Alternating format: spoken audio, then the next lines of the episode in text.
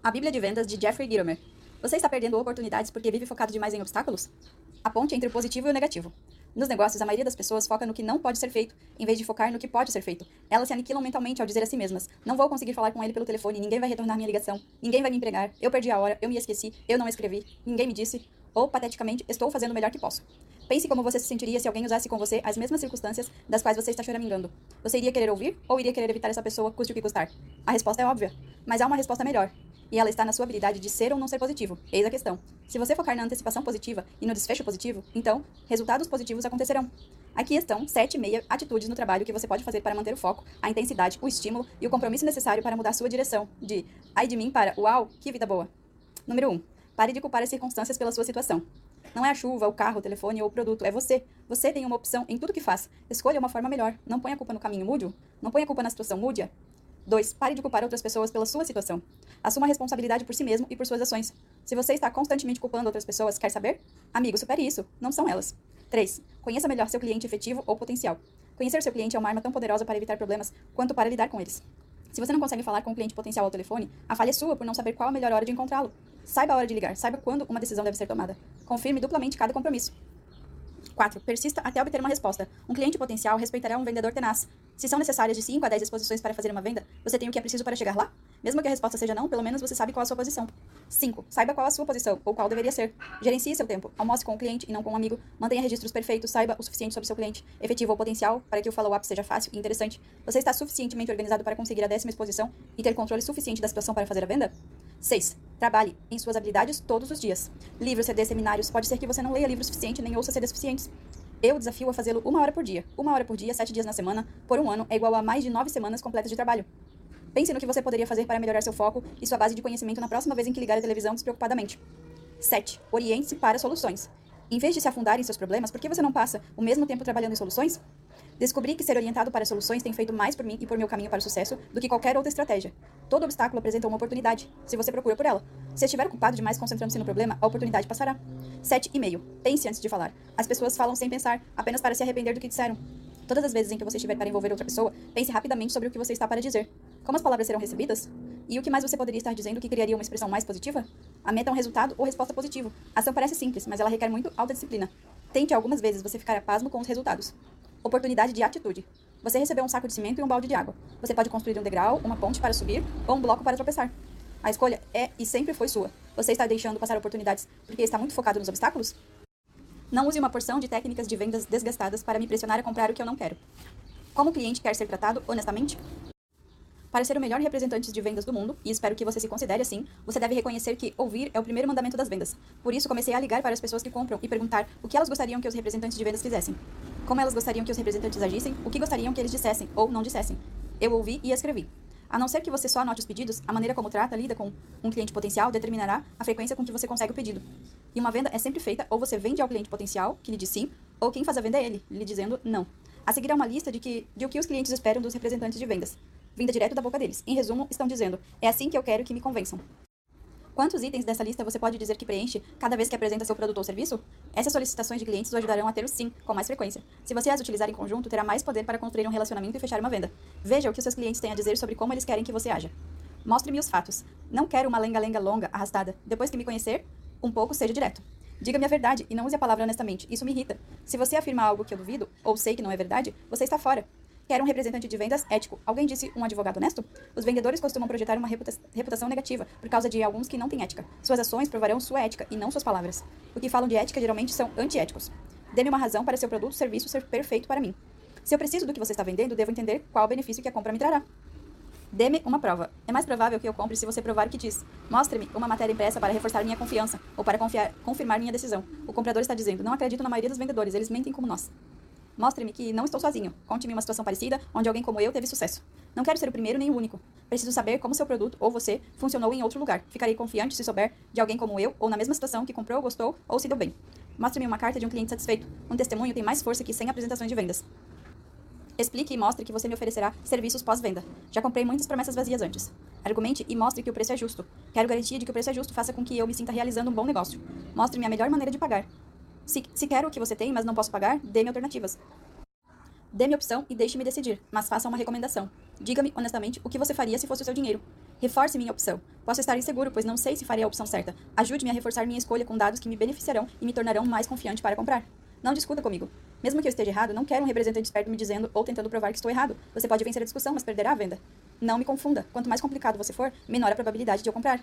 Não me diga nada negativo. Quero que tudo seja o máximo. Não faça comentários desagradáveis sobre os outros, principalmente a concorrência. Sobre você, sua empresa ou, ou a meu respeito. Não me subestime. Os representantes de vendas imaginam que sabem tudo e pensam que sou um tolo. Não me diga o que você acha que eu quero ouvir. Sou, sou tão tapado que acho que vou comprar de outra pessoa. Não critique o que comprei, nem afirme que eu fiz errado, que eu fiz algo errado. Quero me sentir inteligente e bem com a minha decisão. Seja sensível se eu errei. Mostre-me como os outros também erraram. Ouça quando estou falando. Quero lhe dizer o que eu pretendo comprar e você fica ocupado demais tentando me vender o que já tenho. Cale-se e ouça. Faça com que eu me sinta especial. Se vou gastar meu dinheiro, preciso sentir satisfação. Tudo depende de suas palavras e ações. Faça-me rir.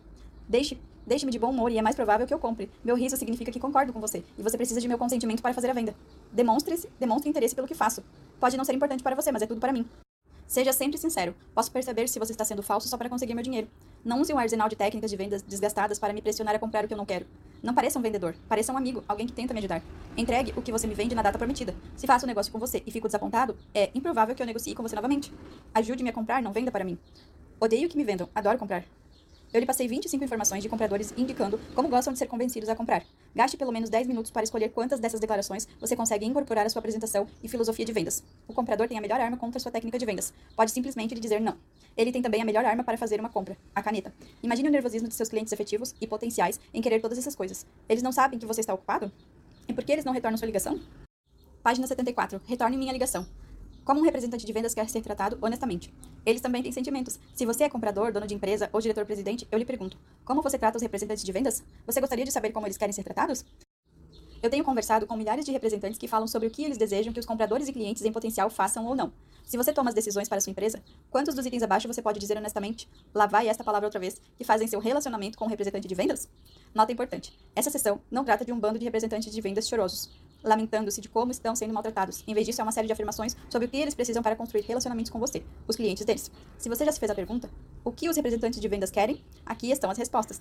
Retorne minha ligação. Essa é a reclamação número um dos vendedores, principalmente se você tem aquela terrível secretária eletrônica. Por que você não pode tomar dois minutos do seu tempo e retornar a ligação de alguém? Você não quer que retorne quando você liga? Atenda se você estiver na sala. Se você seleciona as ligações, não me descarte. Outro dia, liguei para Dick Kittler, presidente da Associate Mailing, a maior agência de mailing na área de Charlotte, eu disse, Dick, por favor. E ouvi uma voz dizer, Dick Ditley. Eu disse, Dick, você não seleciona suas ligações? E ele respondeu, não quero perder nenhuma oportunidade. E aposto que ele perde algumas. Não deixe o porteiro dizer, o Sr. Johnson não recebe ninguém sem hora marcada. Pelo menos tenha a cortesia de dizer ao Sr. Johnson que estou aqui e de lhe dar a opção. Diga-me a verdade. Eu prefiro saber a verdade a ser enganado ou a ouvir uma mentira sobre a situação. Tenha coragem para ser sincero. Você quer isso de mim? Não quer? Se não é você quem decide, ou não é o único a tomar decisões, diga-me. E diga-me quem ou quem mais, mais faz isso. Não gaste meu tempo nem o seu. Eu gosto de você, mas quero falar com todos aqueles que tomam decisões pessoalmente. Diga-me como você se sente enquanto eu estou me apresentando. Se eu estou fazendo algo certo ou errado, eu quero saber para que possa atendê-lo melhor. Dê-me sua atenção total durante minha apresentação. Nada de telefonemas nem de pessoas entrando, saindo ou lendo sua correspondência. Obrigado. Diga-me sua verdadeira objeção. Se você fizer isso, ajudará a ambos. Sua verdadeira objeção encurtará o ciclo de vendas e nos tornará mais produtivos. Você não vai magoar meus sentimentos. Eu realmente quero saber a verdade. Faça o que diz que fará. Exemplo: se você me diz que uma decisão será tomada até quarta-feira, atenda meu telefonema no dia marcado e diga minha resposta. Exemplo: você me diz para ligar na sexta-feira para marcar um encontro. Eu ligo, sua secretária diz: ah, ele está fora da cidade e não voltará antes de terça. Isso é pura gentileza. Cumpra com o que você diz. Não é muito pedir isso, é? Não me diga que você quer pensar no assunto. Odiamos isso. Diga-me a verdadeira objeção. Ou qual é realmente sua opinião. Admita isso, você já decidiu. Não me diga que não está no orçamento ou que você gastou seu orçamento para o ano. Diga-me o que você acha de meu produto ou serviço e se você quer comprá-lo agora, no próximo ano ou nunca. Se você não tem dinheiro e quer comprar, diga-me para que eu possa ajudá-lo a encontrar a maneira de comprar. Não deixe o orgulho ou o ego atrapalhar o processo de vendas. Os vendedores abordam pessoas sem dinheiro o tempo todo, a maioria das vezes na realidade, mas ainda assim queremos ajudar. Não jogue. Não diga, posso adquirir isso por menos de 500 reais. Você fará o mesmo preço? Ou, Vou fazer uma pesquisa para ver se este é o melhor negócio e depois talvez eu volte a procurá-lo. Seja direto comigo, coloque suas cartas na mesa se você quer um relacionamento duradouro como eu. Respeite-me. Muitas vezes a cortesia comum promoverá mais nosso relacionamento do que qualquer outra coisa, além de um grande pedido. Se você precisa se reunir com outros para ter uma decisão final, quero estar lá também. Assim poderei responder as perguntas sobre meu produto ou serviço que certamente surgirão. Seja pontual. Não quero esperar. Não é justo marcar comigo às 10 horas, chegar às 10h30 e dizer sinto muito, fiquei preso. Eu direi tudo bem, mas não é o que estou pensando. Seja pontual quanto, quanto você gostaria que eu fosse. Compareça ao compromisso. Às vezes você diz, ah, é apenas um representante de vendas, qual é a diferença? A diferença é a gentileza. Mostre-me que você é tão confiável quanto você gostaria que eu fosse. Decida agora. Você já sabe a resposta, por que não me diz? Dê-me a venda quando eu, quando eu a peço. Mesmo que isso seja uma fantasia, eu não consegui resistir em colocar na lista de coisas que um representante de vendas deseja. E, senhor céu, que não tem tempo para nada, é grosseiro com os representantes de vendas e vendedores e não retornará às ligações deles. Eu lhe pergunto o seguinte: o senhor tem representantes de vendas?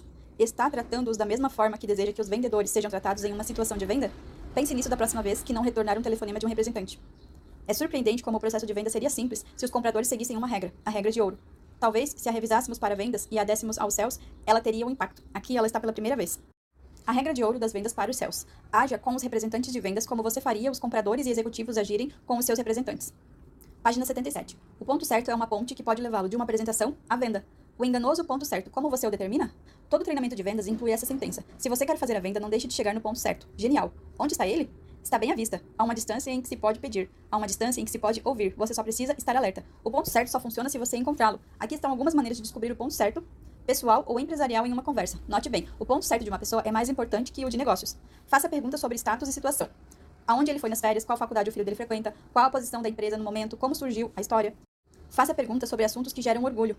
O maior sucesso nos negócios, a maior meta este ano. Faça perguntas sobre interesses pessoais. O que ele faz a maior parte do tempo livre, que esporte pratica ou que hobbies ele tem. Pergunte o que ele faria se não tivesse de trabalhar. Quais são seus verdadeiros sonhos e ambições. Faça perguntas relacionadas à meta. Qual é o principal objetivo da empresa dele este ano? Como ele vai alcançar esse objetivo? Na opinião dele, qual é a maior barreira? A meta. Olhe tudo no escritório. Procure algo que chame a atenção, alguma coisa que se destaque das outras, ou que pareça maior, mais proeminente. Procure fotos e prêmios, pergunte como ele as conseguiu. Perguntar e olhar são as partes fáceis. O difícil é ouvir. Ouvir é a parte importante. O ponto certo está na resposta. Número 1. Um, ouça a primeira coisa dita ou aludida. O que é dito em primeiro lugar em resposta a uma pergunta é o que está mais claro na mente do respondente. O que está mais evidente em sua mente geralmente é o que você fala primeiro. Pode não ser o verdadeiro ponto certo, mas fornecerá insights a ele. 2. Ouça o tom das primeiras respostas. O tom retratará a urgência ou importância. Os gestos e a altura da voz indicarão paixão. 3. Ouça as re respostas imediatas enfáticas. Reações automáticas não são as melhores. Acordo absoluto. 4. Ouça uma longa história ou explicação arrastada. Às vezes, dita em detalhes, geralmente é atraente e interessante. 5. Ouça sentenças repetidas. Aquilo que é dito duas vezes é o que está na cabeça do locutor. 5,5. Procure respostas emocionais. Aquilo que é dito com paixão ou em tom diferente. Tudo bem, você acha que o encontrou. Agora vamos atingi-lo. Aqui estão quatro e meio técnicas para atingir o ponto certo. Número 1. Um, faça perguntas sobre a importância ou significado. Perguntas como: qual é a importância daquilo para você? Ou como isso irá influenciá-lo ou ajudarão a entender melhor a situação. 2. Faça perguntas sobre a área que você considera importante. Se você fez anotações, há algumas áreas para verificar que geram mais interesse. 3. Faça perguntas de uma maneira sutil. Introduza-as na conversa e veja a reação. Se você acredita que é um ponto importante, ofereça soluções que satisfaçam essa circunstância. 4. Não tenha medo de tentar fechar a venda durante toda a apresentação. Reconfirme-o e ouça para detectar a ênfase da resposta do cliente potencial. 4,5. Ofereça uma solução. Exemplo. E se nananana, você se comprometeria ou compraria? Esclareça que existe uma maneira. Esse tipo de pergunta ou sentença recebe uma resposta verdadeira, porque consiste de uma solução possível que leva à compra. Página 79. Palavras de advertência. Chegar no ponto certo às vezes é uma questão muito delicada. Pode haver outras ramificações que o cliente potencial não deseja divulgar. Sua tarefa é descobrir esse ponto e usá-lo para fazer a venda. Use o seu melhor critério. Se você percebe que a questão é delicada, não pressione demais. O ponto certo é enganoso, mas você pode encontrá-lo com uma pergunta ou objeção. É um prêmio que você pode ganhar se ouvir o cliente potencial com atenção. É uma ponte que pode levá-lo da apresentação à venda. O ponto certo é como um elevador. Ele irá até o último andar à venda, mas só funciona se você apertar o botão certo. O ponto certo é uma ponte que pode levá-lo da apresentação à venda. Tudo o que você precisa fazer é encontrá-lo. Como você o determina? Elementar, meu caro Watson. Em 1888, Sherlock Holmes disse: é um crime inferir antes de ser ter dados. Você precisa ser detetive para encontrar o ponto certo. Posso lhe oferecer um pouco de crítica construtiva? Quando estiver almoçando com um cliente, não desenhe símbolos de dólares no seu purê de batatas.